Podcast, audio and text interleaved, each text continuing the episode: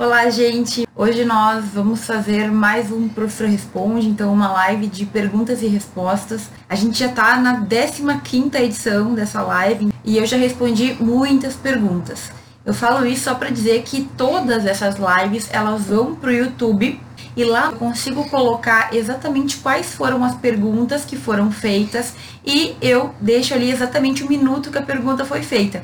Então, Tu pode ir abrindo esses vídeos no YouTube das últimas lives, de todas elas, e ver quais as perguntas já foram feitas, quais já foram respondidas. E se tiver alguma desse, desse tipo de dúvida, tu já vai direto lá e pode ver, ok? Algumas perguntas se repetem com muita frequência. Então, se por um acaso eu não respondi alguma das tuas perguntas, porque tu me enviou no story e eu acabei não respondendo, ou porque faltou tempo, ou porque ela já está, então, entre aquelas que já foram respondidas, ok? Mas sem problema, me mandem as perguntas e aí, dentro do possível, eu vou respondendo todas elas. A gente recebeu hoje várias perguntas bem diferentes umas das outras.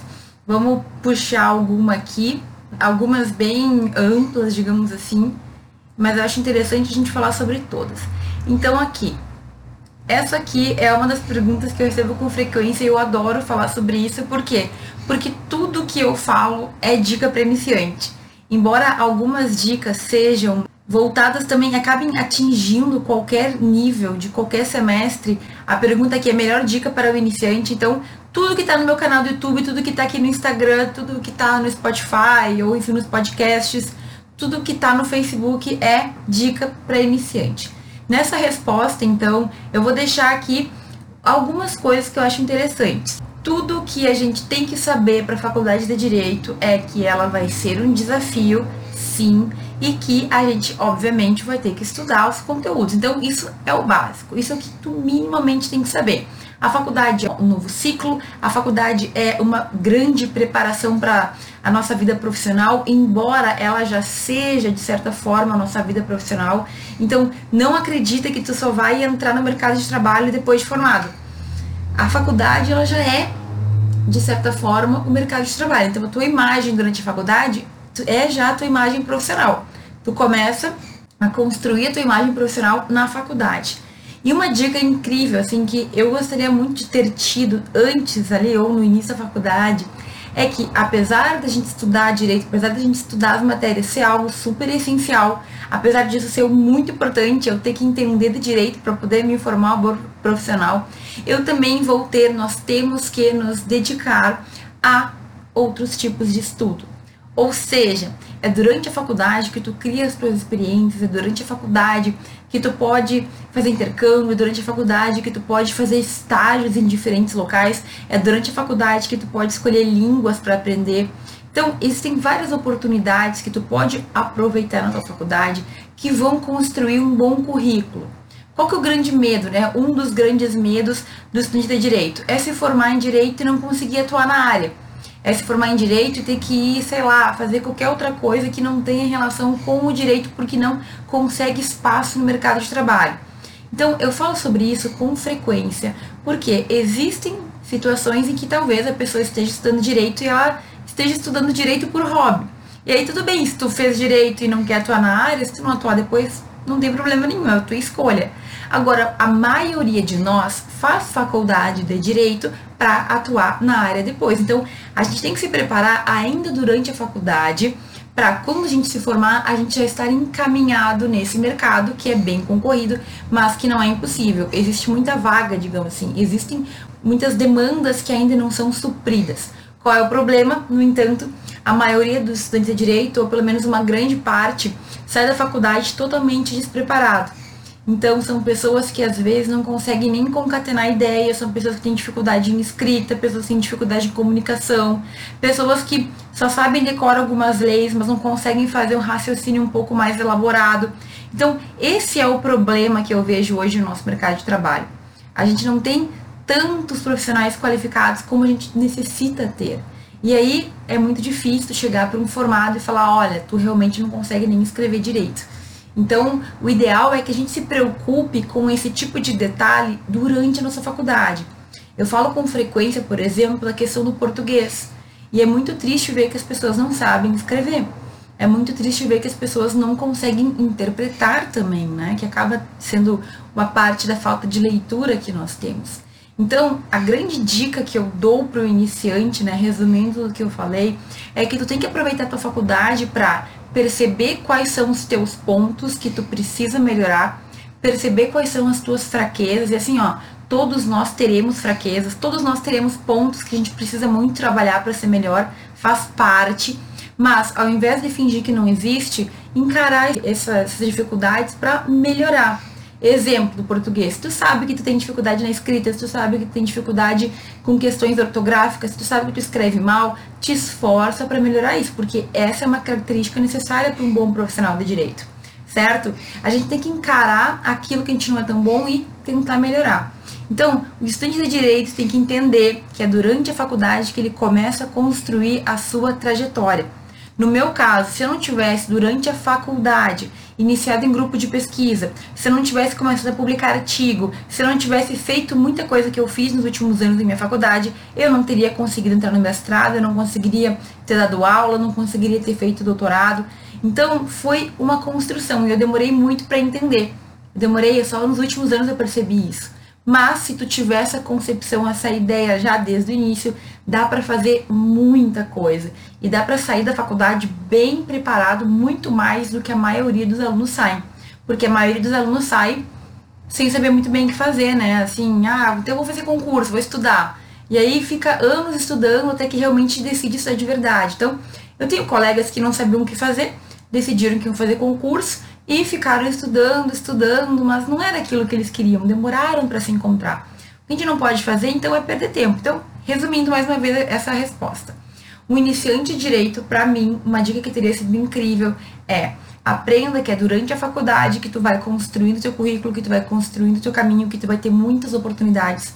Saiba que estudar e entender direito é o básico, ok? Saber lá as leis, saber as teorias é o mínimo, tu tem que ter mais conhecimentos além disso, tu quer ter sucesso e aproveita tudo isso, certo? Então, faz com que essa jornada seja bem aproveitada, certo? A gente não pode, já passou o tempo desse perder tempo, ok? Então, com todas as dicas, com tudo que a gente fala, com tudo que tantas pessoas ensinam, não dá mais para o estudante de direito deixar para decidir o que vai fazer da vida lá quando se formar. Não dá. A gente tem que dar um jeito de ir construindo, ir decidindo, ir provando e vendo o que a gente vai fazer já durante a nossa faculdade que é justamente para quando a gente se formar a gente ter aquela segurança. É uma segurança que falta para a maioria dos estudantes de direito, né? A gente nunca sabe o que, que vai ser da nossa vida. Então, calma. Ó, a maior dica é que tu saiba que estudar é obrigatório, mas que existem outras coisas que devem ser feitas para que tu construa a tua carreira, o teu currículo e a tua experiência.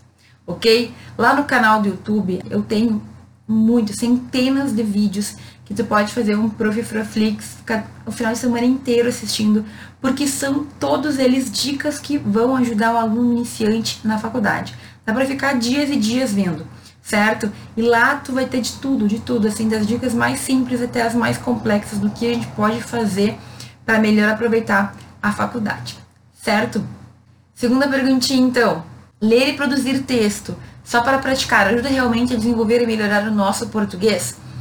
Então, assim, a questão do português, tu vai perceber que não é uma, não é uma coisa muito fácil. Digamos que tu tá aprendendo outra língua, aprendendo francês, aprendendo espanhol. Esse tipo de aprendizado não é algo que a gente consegue fazer em uma semana ou em um mês. Tu pode ficar lendo coisas em espanhol o mês inteiro, não quer dizer que tu vai ter fluência no espanhol no final do mês, ok? Normalmente, os melhores resultados que a gente tem com o estudo das línguas é um pouquinho por dia e com constância. Então, todos os dias, durante muito tempo, em contato com aquela língua, tu vai aprendendo, tu vai pegando melhor aquele jeito, ok?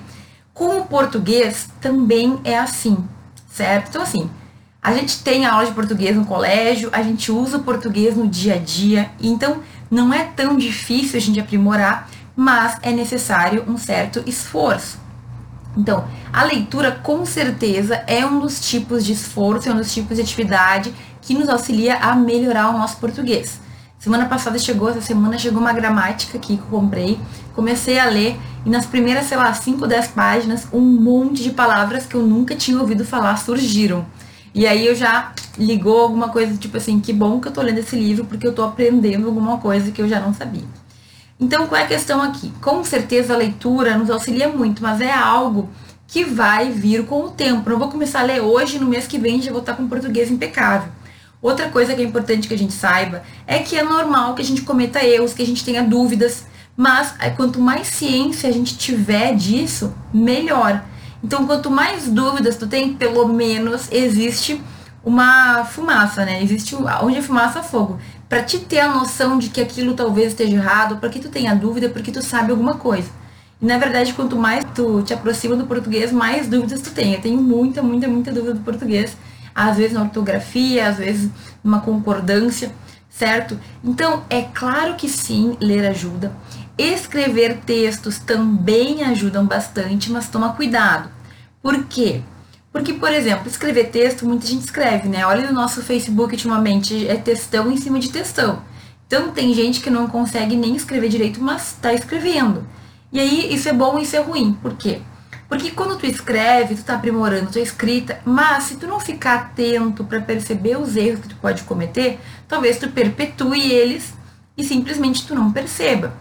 Como que eu fazia nas minhas aulas de espanhol, pelo menos no início? Eu tinha uma professora e sempre que eu escrevia, eu dava para ela ler e ela me dizia o que estava certo e o que estava errado. Então, é claro que ler e produzir textos auxilia, mas se tu não estiver atento aos erros que tu comete, aí eu não sei até que ponto tu vai conseguir melhorar, porque claro, só escrever por escrever, muita gente escreve. Então, o que eu aconselho, se tu precisa melhorar o teu português, é que então, por exemplo, tu busque alguém que possa ler os teus textos que possa ler os textos e aí te dizer, olha, aqui tá certo, aqui tá errado, aqui precisa melhorar. Na faculdade isso funciona bastante, né? Porque os professores costumam fazer isso nos nossos trabalhos, nos nossos textos, enfim, aqueles, as avaliações que eles pedem para que a gente faça. Só que, aí que tá, né? Nem sempre o professor de direito vai estar, digamos assim, tão focado naquilo. Eu, quando tinha provas de avaliação de direito, eu corrigia o português dos meus alunos. Mas não era algo que eu focava muito, porque o meu maior interesse ali era ver se ele tinha entendido o conteúdo, se ele conseguia explicar, se fazia sentido aquele que ele estava falando, certo? Aquilo que ele tinha escrito, se realmente era aquilo ou não era. Então, tu não pode esperar que teu professor de faculdade corrija e te ajude nisso, né? Não 100%, um pouco talvez sim. Mas qual é a questão aqui?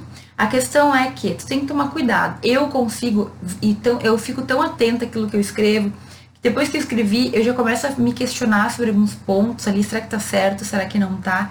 E aí, assim, eu vou melhorando, vou, digamos assim, acelerando, né, meu ritmo de aprendizado.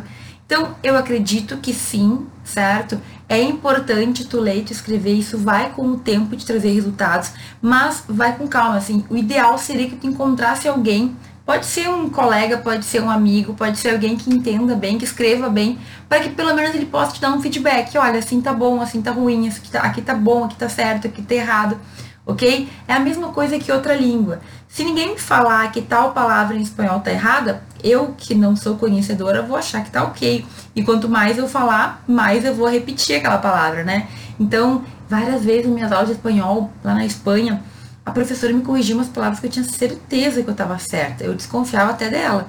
Mas, graças né, a Deus, ela estava lá para me dizer, ó, isso aqui tá errado, para de falar assim que tá errado, essa coisa aqui tá errada também, entende? Então, quando tu não sabe que tá errado, como é que tu vai corrigir?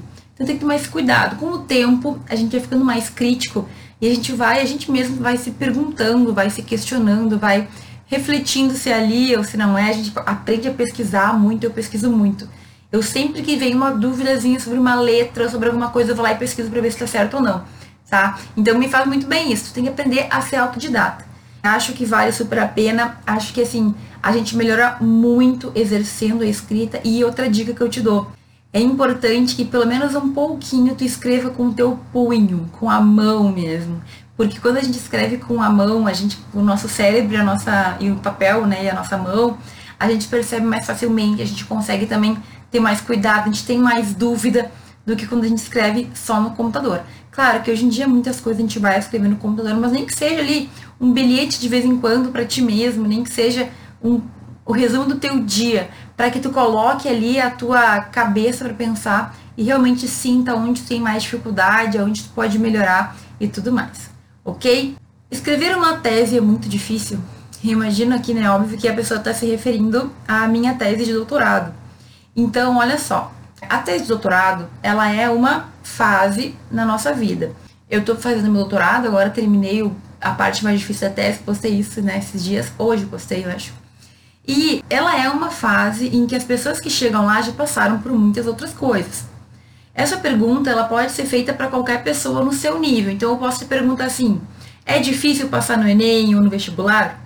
É difícil fazer uma monografia? É difícil fazer uma dissertação? E cada pessoa vai responder de acordo com a vivência que ela teve. Para mim, sim, eu acho que é difícil, mas, como sempre, a gente vai ter os nossos níveis de dificuldade. Então, sempre que tu estiver fazendo uma coisa nova, tu vai ter uma certa dificuldade. Faz parte. A gente vai aprendendo, a gente vai melhorando. Então, eu não espero que um aluno do primeiro semestre faça uma tese de doutorado, ok? Mas cada um de nós vai tendo a nossa evolução. Quando tu chegar, por exemplo, no final da faculdade, tu vai estar preparado, tu vai estar pronto para fazer o teu trabalho de conclusão de curso o teu artigo ou a tua monografia, se tu entrar no mestrado, tu vai estar preparado para fazer a tua dissertação. É super fácil? É claro que não, né, gente? Mas a gente está nessa situação justamente para evoluir e para conseguir concluir. Depois que tu termina lá o teu primeiro semestre, tu não começa a dizer que é mais fácil. Então, pode perceber, talvez se tu está no teu primeiro semestre agora, tu vai dizer que está muito difícil. Mas tenha certeza, quando tu estiver no segundo, no terceiro, tu vai olhar para trás e falar: "Não, era fácil. Eu que não sabia". Então, tudo na vida são fases, são níveis de dificuldade e é o quanto tu está preparado para dar conta daquilo. É óbvio que nenhum dos nossos desafios, nenhum, nem a tese, nem a dissertação, nem o TCC, nem o primeiro semestre, nada disso é super fácil, certo? Mas a gente vai melhorando com o tempo. Eu, quando escrevi meu primeiro artigo, minha primeira apresentação, gente, tinha escrito uma página, eu tremia de nervosa, assim, meu Deus, mas, é claro, as coisas vão se ajeitando. Então, na primeira eu fiquei com muito, muito, muita ansiedade, minha primeira apresentação de trabalho. Depois a gente vai aprendendo os desafios vão aumentando também. Se eu não tô maluca, meu primeiro artigo apresentado foi já no Comped, que é um, é um evento que reúne é, é o Conselho Nacional de Pesquisa Extensão Direito, alguma coisa assim. Então, naquela época, graduandos podiam participar. Hoje em dia não pode mais, porque aumentou muito o número de pesquisadores no Brasil, estava meio impossível de, de manter um certo nível. Então, eles deixam agora só para quem já se formou em direito, tem que ter, se não tô louca, o mínimo o grau de especialista para poder publicar, para poder apresentar. Mas na minha época podia graduando. Então eu fui lá e fiz minha apresentação, fiquei super nervosa. E foi um pequeno, entendeu? Foi um pequeno desafio. Com o tempo, os desafios eles vão aumentando, mas tu vai estar preparado. Entende o que eu quero dizer? Então vai com calma. A tese é difícil? É difícil, mas agora eu tô terminando. Daqui a meio ano, quando eu tiver com tudo certinho, tudo pronto, já defendido, eu vou falar assim, ah, nem era tão difícil assim. Mas por quê? Porque a gente vai elevando o nível, né? A gente vai elevando a barra, né? O nível vai ficando, o desafio vai ficando cada dia mais difícil, só que a diferença é que tu vai estar preparado para ele. Então, tudo é um pouquinho difícil, se fosse super fácil, todo mundo faria, mas a gente tem que entender que nada vem por acaso, né? Tu vai ter o teu desafio dentro da tua possibilidade. Teu primeiro semestre vai ser difícil porque é o teu primeiro contato, mas o teu segundo semestre já vai pensar, não, semestre passado era mais fácil. Entende? Então, tranquilo. Sobre a tese é difícil, mas nada que a gente não consiga é, resolver. Eu já estou no nível consigo fazer a tese, então é por isso que eu estou fazendo ela, ok? Dicas de, de livro de direito penal. Então, olha só, como eu sempre falo, eu sou muito sincera, direito penal não é a minha área, ok? Eu não gosto muito de direito penal. Então, na minha época, a gente estudava muito por um autor que hoje em dia eu sei que já caiu, já, tive, já teve vários problemas. Mas eu posso te indicar professores que foram meus professores de cursinho, que eram muito bons, que eu gostava muito. Um cuidado que tu tem que ter, no entanto, para estudar penal em específico. Apesar de não gostar, né, eu estudei penal porque eu fui obrigada. Então alguma coisa de penal eu sei, gente, tá? Não é, não sou totalmente away assim. E assim, ó, toma cuidado em direito penal porque existem diferentes posicionamentos, diferentes teses a depender do que o autor faz. Então, por exemplo, se tu pegar um livro de um defensor público, ele vai ter um entendimento bem diferente do livro de um promotor de justiça. Por quê? Porque um defende e o outro acusa, né? Via de regra. Então, existem livros de juízes, existem livros de promotores, existem livros de defensores públicos, de advogados, criminalistas. Tu tem que ter essa noção. É claro que muitos desses doutrinadores vão ter o bom senso de trazer os dois lados, mas toma cuidado porque não é sempre. Tem alguns professores que dizem, inclusive, que eles não conseguem ser imparciais, que eles sempre vão defender o lado que para eles parece mais correto. E aí é claro que a tua carreira vai definir isso. Então, um dos professores que gostava muito mesmo, que eu tive aula no cursinho, era o Guilherme Madeira. Ele é juiz de São Paulo, se não me engano. Eu sei que ele tem livros e eu achava ele muito bom na explicação. O outro é o Rogério Sanches salvo engano, Rogério Sanches, ele foi professor de penal, mas ele é promotor de justiça. Então, é um pouquinho diferente. E tinha um outro professor também que eu gostava muito, que era o Gustavo, e ele era defensor público de São Paulo, mas eu não, Gustavo, eu não consigo me lembrar o sobrenome dele. Esses três foram meus professores e eu achava eles muito bons na explicação. Não me lembro deles terem, por exemplo, um posicionamento muito estrito, porque eles eram professores de cursinho, então eles obrigatoriamente tendem a ser, digamos assim, mais amplos, porque para concurso a pessoa tem que ter, digamos assim, esse, essa visão ampla. Agora, mais uma vez, né? Existem muitos doutrinadores, mais renomados, inclusive desses que eu citei, mas como eu não tive contato, porque não é a minha área, eu não vou ficar recomendando o livro de quem eu não sei efetivamente se é bom ou não. Uma dica que eu posso te dar e que eu sempre falo para a gente escolher livro é verifica o que o teu professor indica. Porque principalmente em direito penal, a gente vai ter diversos entendimentos. Então, se o teu professor vai lá para uma, uma linha de pensamento e tu pega o livro de uma pessoa que vai para uma linha totalmente diferente, tu pode ter, ao meu ver, a tua percepção diferente do professor. Mas sempre que tu pensa diferente do teu professor, tu tem que justificar isso muito bem ok? Então, uma dica boa, além de procurar livros que tu goste, né, é tu ver quais os teus, o teu professor indica, até para que tu vá na mesma linha que ele. Veja, ninguém é obrigado a seguir a mesma linha do professor, é até recomendável que a gente tenha, né, o máximo de divisões possível, mas eu não posso ser inocente também, né? Na hora da prova, o professor vai corrigir de acordo com o que ele acredita. Então, se tu acredita ou se tu pensa diferente dele, tu vai ter que justificar melhor a tua resposta do que os outros, porque ele vai estar realmente interessado em saber se aquilo que tu está falando é porque tu tem um fundamento ou porque tu não sabe a resposta, certo? Então, aqui eu te recomendo muito ver o que o teu professor indica, tá bom? E procura aqueles três ali que eu citei, Rogério Sanches, o, o, o Madeira, né, o, meu Deus, Guilherme Madeira, e o Gustavo, que eu esqueci o nome, o sobrenome, mas depois Gustavo não, me lembro. Depois eu procuro o nome e se tu precisar, me manda uma mensagem que eu te, te falo qual é o nome dele, um defensor público de São Paulo, que dá aula em cursinho e que realmente era muito, muito, muito bom professor. Ok? Podemos estagiar no primeiro semestre? Essa pergunta aqui é uma pergunta também com bastante frequência eu respondo. E basicamente assim, em regra, não existe proibição, não existe limitação, ah, tem que estar em tal semestre para estagiar. Não existe uma norma para isso. Normalmente, seleção de estagiário público para órgão público, promotoria, gabinete de juiz, normalmente pedem alunos que estejam pelo menos no quinto semestre.